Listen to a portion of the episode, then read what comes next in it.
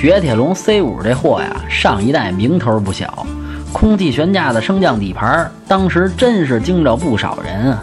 那上上下下的，看着确实灰碜。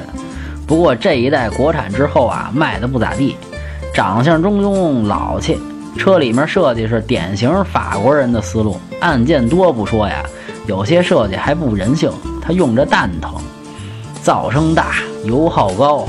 二点零的自吸啊，动力肉的不行。车里面用料倒是挺厚的，就是这做工糙。底盘不错，整体感强，不过悬架又偏软。总之是很纠结，很拧巴。法国人的思维啊，明显跟咱不在一个维度上。就是你说前门楼子，他非说这胯骨轴子。推荐二点零自动尊享型，整体打分六分。想买车会用车，回复幺幺幺；想喷车听八卦，回复幺幺二；汽车销售培训，回复幺幺三。